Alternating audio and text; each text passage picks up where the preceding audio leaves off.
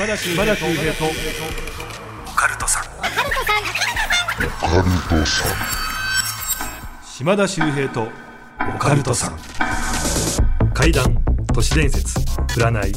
さまざまなオカルトジャンルの専門家をゲストにお迎えしディープなお話を伺っていく島田秀平とオカルトさん。第60回の配信です。ゲスト前回に引き続き山口敏太郎さんです。よろしくお願いします。お願いいたします、はいぱりもう止まらないですねまあずっとこういう話はできるよね。一晩中でもでできるからでね。きますよねずっと元気ですよね敏太郎さんいや元気じゃないですよ。昔に比べて、そうですか？うん、ちょっとアグレッシブな気持ちがなくなりましたよね。それはまあお子さんも生まれてうん。ねえまあ丸くなったかな。確かにねあの敏太郎さん今ね赤ちゃん今何ヶ月でしたっけ？四ヶ月ちょっとですね。うん、なんか今日もねあうんの赤ちゃん連れてきてくださって、さっき抱っこされてましたけど、うんあんな優しい顔できるんだなっていううん。日頃鬼みたいな 感じだね。鬼みたいな顔してますよいつもあそう。めちゃめちゃニコニコされてて、そうだね。だいぶ丸くなったかな。うん。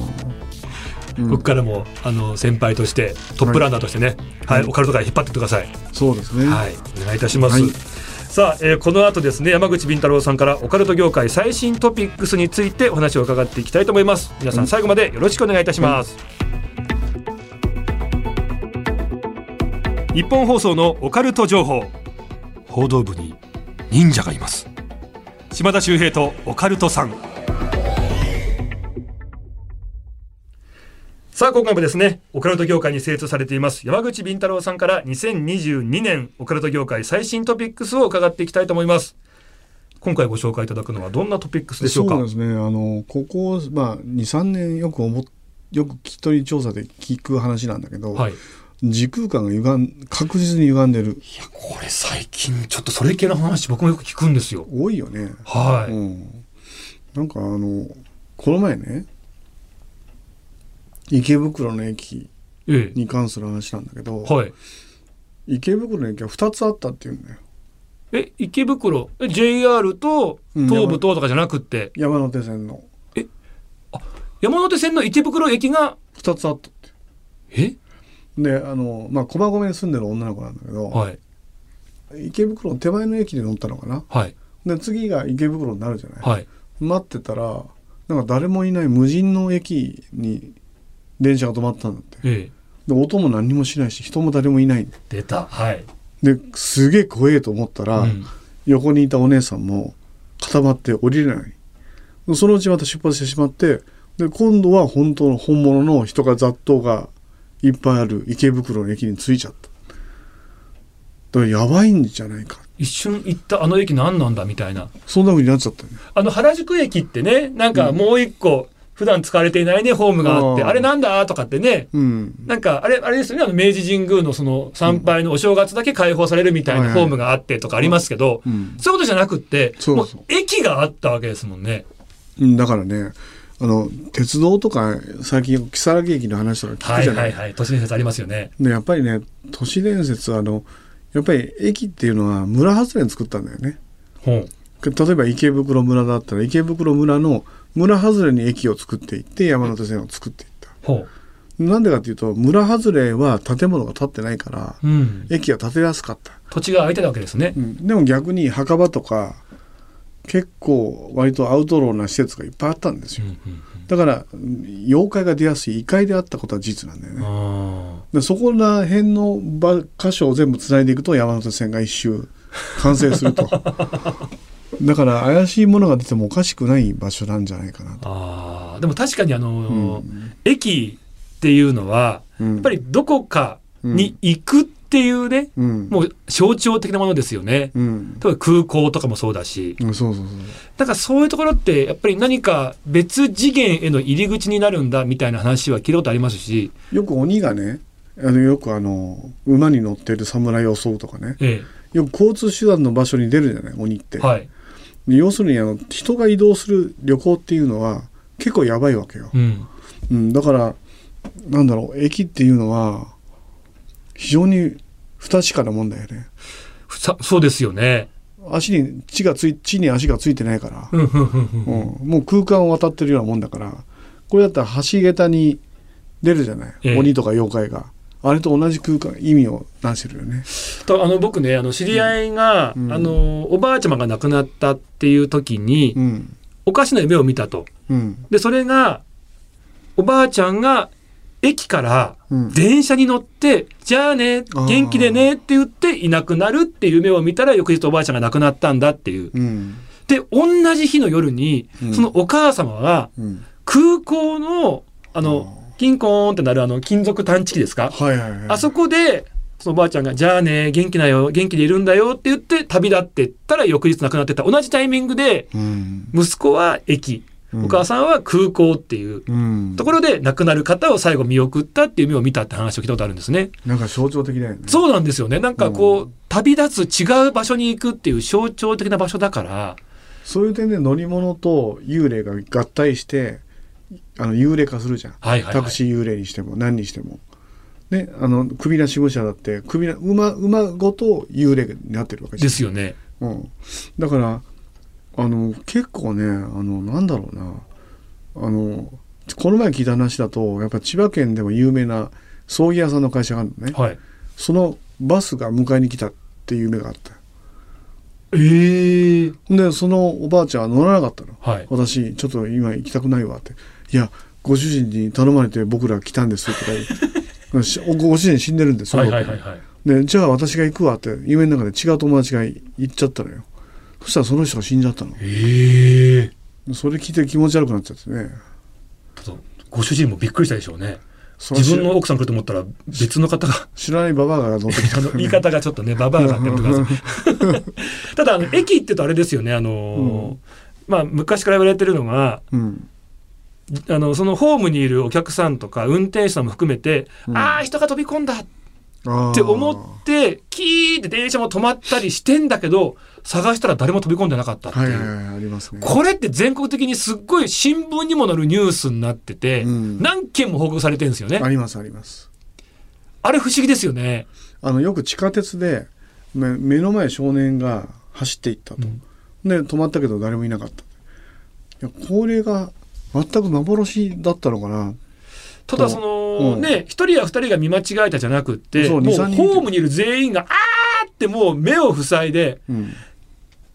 もう大変なことになっちゃったってなって、もう電車も止めて、うん。もうくまなく探すんだけど、うん。あれっていう、そんなことあるみたいな。実際にそれあの漫画の「ガンズ」と同じだよね、えええええん、だからそういうことがあるのかなと思ってね。駅ってね、うん。あのだから以前僕もそのやりすぎ都市伝説ではいはい。お話をさせていただいたことあるんですけど、うん。あの超低周波うん。人間のその聴覚っていうのが 20Hz から2万 Hz ぐらいまでしかこう聞き取れないと。うん。でもそれ以下の、うん。なんか 20Hz 以下の音っていうのは聞聞き取れてはいないんだけどまあまあもちろんこう流れてて、うん。でその音がなんか変なものをこう見させたり聞かせたりするような、なんか場所がなんかそういう音ででそれが 20Hz 以下の超低周波の音っていうのが心霊スポットとか、うんあとは駅で電車がふーって入ってる時にその音が出てるんですって。ああえそれそれお化け屋敷でやったら儲かるんじゃないの？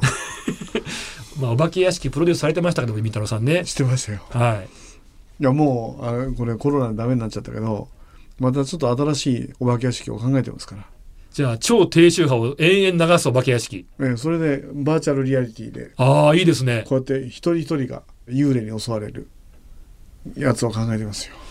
えー皆さんぜひね、えーこの状況落ち着いて、えーその幽霊屋敷完成した暁にはですね、足を運んでいただきたいと思います。はい。最後宣伝になってません？大丈夫ですか？大丈夫です。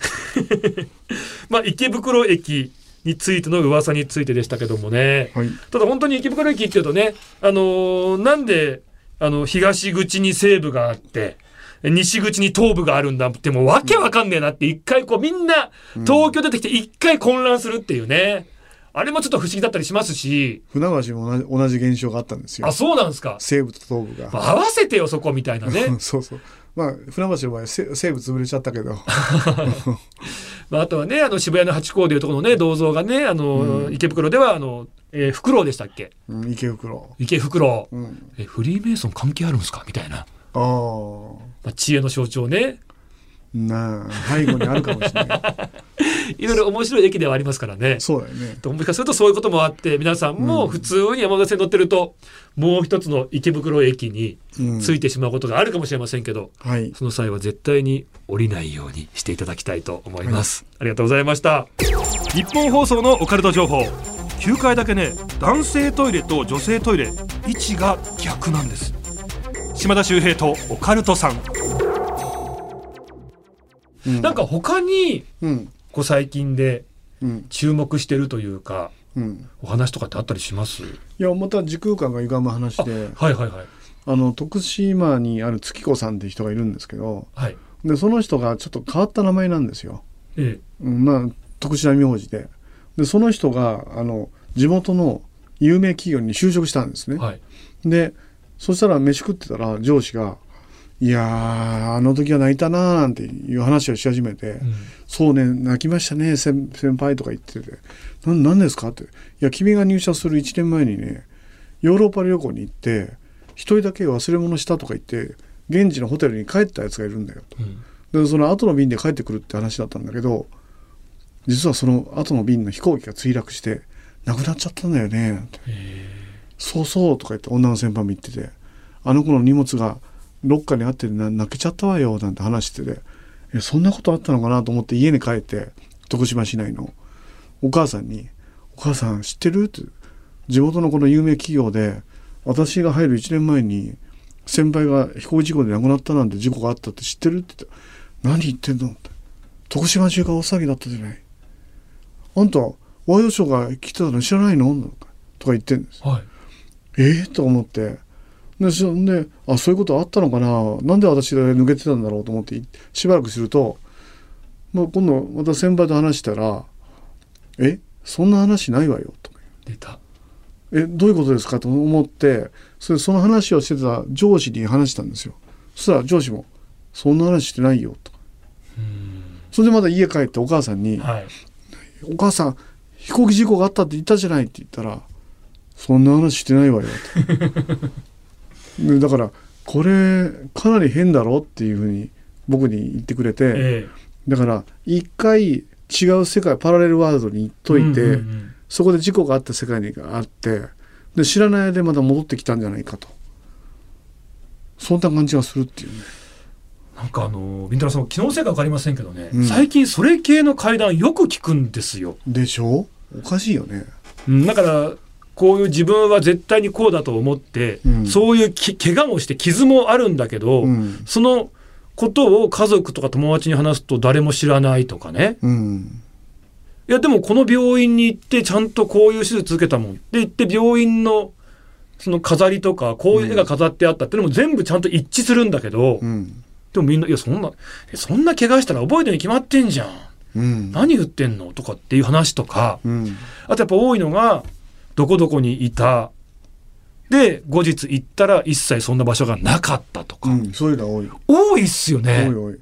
だから東日本大震災の時に日本の時空が歪んだっていう説があったのよ。どなんすかその説は？あの東日本大震災でタイムトラベルの話があって結構何件かあって、80年代に飛ばされた人とかあるいはバスでボランティアの人が移動してたら外の風景が江戸時代だったり明治時代だったりいろんな時代の人の風景がいっぱい移り変わっていった時期があったんだだから時空があの時以来歪んでるんじゃないかなっていう説が、そういう話もうん、都市伝説界ではちょっとこうあるわけですね。あるんだよね実際に自分が体験したっていう人がいるからね、うんいや多いんですよね。びっくりしちゃうんですけど。いや中国地方でね夜中こう鳥取あたりで車走っててわけわかんない。誰も住んでない謎の集落に迷い込んだって話も聞いた、ええ。うん、んでもうバックして戻ってで次の日また行ってみたらそんな集落はない。あれなんおかしいよ。ねね。おかしいよね、いや僕もねあの知り合いの,、あのナレーターの方男性の方なんですけども、うん。経験した話でうんその方がですねあのお友達2人3人でうん。仲良かったんですけど、うん。あるバーに行こうって話になったんですって。東京都内一等地ですよ。はいはい。でそのバーに入ったら、まあ、その方以外2人は結構霊感ある人なんですけどうん。なんかこのバーちょっと変な感じするねみたいなこと言ってて、うん。でも普通の狭い長細いバーでカウンターがあって椅子がもう4つ5つで終わるんですね。うんで壁がもう唯一飾り付けが狐のお面があるとでそのバーに座って3人でもうほぼねお店いっぱいですよ。ねただなんかあの向こう側にタキシードを着た若い女性綺麗な店員さんがいてうん。その後ろ壁にお酒がずらーっと並んでるんですって。うん。でじゃあハイボールとかウイスキーロックでとか注文したんですよね。うん。で分かりましたってその店員さんがうん。後ろを振り向いてお酒を作り出しに行った途端にうん。3人がうん「ええええってこ声を失っちゃうんですよ。うん。何かっていうとタキシード姿の綺麗な若い女性の店員さんだったんですが、うん。振り向いた瞬間にうん。後ろがうん。裸なんですって。ええそういうプレイの？そういうそんなコンセプトのバーじゃないんですよ。あ違うんだ。い違います違います。違う、違うと思います。確認今度しますけどね、うん。だからいわゆるあのお坊ちゃまくんでいうねあのあ貧乏ちゃま状態なんですよ。はいはいはい全面だけ綺麗なんだけど裏面は布が一切こうついてないっていう。ええーと思って。うんでお酒出されるんだけども、うん。霊感が強い二人が「いやこれやばいやばいやばい出よう出よう出よう」つってもう早々にこう出たらしいんですね。うん。であそこやばかったよね。そうだね。なんて話をしてたんですけどうん。一、人ねそのナレーターの男性ってのは霊感ないから、うん。いや別に最高のお店じゃんみたいな、うん。こんな綺麗な人がさ後ろ姿ねあの裸なんてもうあ絶対いいじゃん。俺また行こうって今度思うわけですよ。うん。で後日行ったら、うん。案の定なくてやっぱり。そこはもうボロボロの廃墟が建ってたっていう。ああ。いやおかしいよね。これ何なんすかって言われてね。でうん。一応その場所地理的に言うと近くにお寺がいっぱいあるんですよ。うん。何かこう死後の世界とか何か異空間とか迷い込んじゃったのかとか思ってたんですけど僕ねその場所も住所聞いたんで見に行ったんですよ。うん。そしたら実際にもうね明らかに違和感だらけのその周りにはそぐわない古い木造の家が一軒家建ってたんですね。はあでああこれかおかしいなと思って夜今度行ったら人住んでたんですよ、うん。おじいちゃまが。うん。でえー、人住んでたんだと思って。でまた今度行ったらうん。更地になってんですよ。えー、どどういうこと？で近くのガソリンスタンドに入ってうん。あそこ一軒家でしたよね。もう更地なんですねって言って、ああ、あの住んでた方が出てって、うん。あそこまた違うもの建つんですよ、なんて言われて、うん。あ、そうなんですか、あそこ何建つんですか？って聞いたら、うん。バーが建つんですって。えー、タイムトラベルしたの？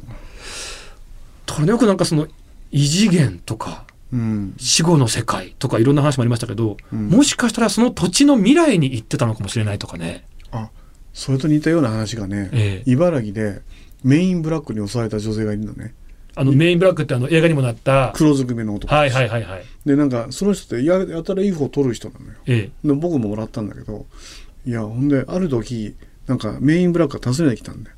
え。でピンポンって言ったらちゃんと棒も持ってるんだって。棒？何の棒ですか？あの記憶を消す。ありますよね。うんはい。あんまり怖かったから出なかったんだけどそれからしばらくして宇宙人の基地らしき建物があったんだけどそこが通るたんびに違うんだって。え建物が建ってて中で人が作業してる感じだったり、え。はい。あるいは更地になってたりあるいは立ってたり更地になったりそれが交互に繰り返される。あれは一体何でしょうとか。だからそれはもしかしたらあの実はないのかなんかそういうなんかものを見せられてるのか、ねビジョンで。ビジョンでなのか。こう映写してるだけなのかね、えええええええ。で朝のね朝のバスの中から見てるといつもねそのたんびに違うちゃんとまともなおまともな奥さんなんですよ、はいはいはいはい。うん、でも本当なことなんだって。うん。だから何かの重要な施設なのかもしれないですね。そうだね。なんかおかしいよね。うん、異空間に迷い込んじゃう系階段とか。うん。めちゃくちゃ増えてきてるんで。うん。実際なんかねそんなことがねああるのかもしれないなと思うと怖いなといういや行方不明者の何割かそんな世界に迷い込んだっちゃったんじゃないの？昔から神隠しとかね言われてますけど、うん。うん。いやいやいやすみませんありがとうございます、はい、はい。えー島田秀平とオカルトさんそろそろお別れのお時間がやってきてしまいました、いや今回はねその池袋のはい、ちょっともう一個駅があるんじゃないかって話、そうですね。やっぱ今異次元ねちょっとひょんなことから僕らも時空が違う場所に行っちゃうんじゃないかって話怖かったですけど。ちょっとだけ違うらしいよ高松で犬の散歩中に異世界に迷い込んだおじさんは街は全く一緒なんだけど、え人が人こう一人いない。これ共通点なんですよね。異空間入った人、うん。ピタッてこうシーンとして誰もいなくなっちゃうっていう。そう。あだってそれこそだってビンタロウさんもねラジオで共演されたあのユーミンさんですよ。おお松任谷由実さん僕本人からご本人から聞きましたけどみんなスタッフさんと一緒にこう海外のイタリアかなどっか行ったんですって。うん。古い街並みの。うん。でこうやって歩いてたらうん。噴水が近くにあって。うん。急にあれ？一緒にいたスタッフさんたちがいない。うん。で一っ子一人いないいないんですって。で噴水を走り回ってもいなくてやばいやばいやばい。えここどこ？みたいな、うん。そうそうなんかこの古い街並みがちょっと新しく見えたんであれ？うん。もう昔に行っちゃったのかな？みたいな。ええでその時にもうダメだと思った時にうん。わーっと声を発したらパーンって戻ってこれたんですって。それは言える。あのさっきの犬の散歩中に迷ったおじさんも犬がバンって吠えた瞬間に元に戻るなんか音を発するってあるんですかね。音玉だね、ああ、うん。結構ユーミンさんそういった話お好きですもんね。好きだね、ええ。うんいやー皆さんもぜひねこういったお話ありましたらね、えーメール送っていただきたいと思います。この番組ではあなたからのメールもお待ちしております、あなたの周りで起こった不思議な出来事地元でささやかれているオカルト情報島田周平に聞いてみたいことゲストに呼んでほしい人などぜひ送ってください。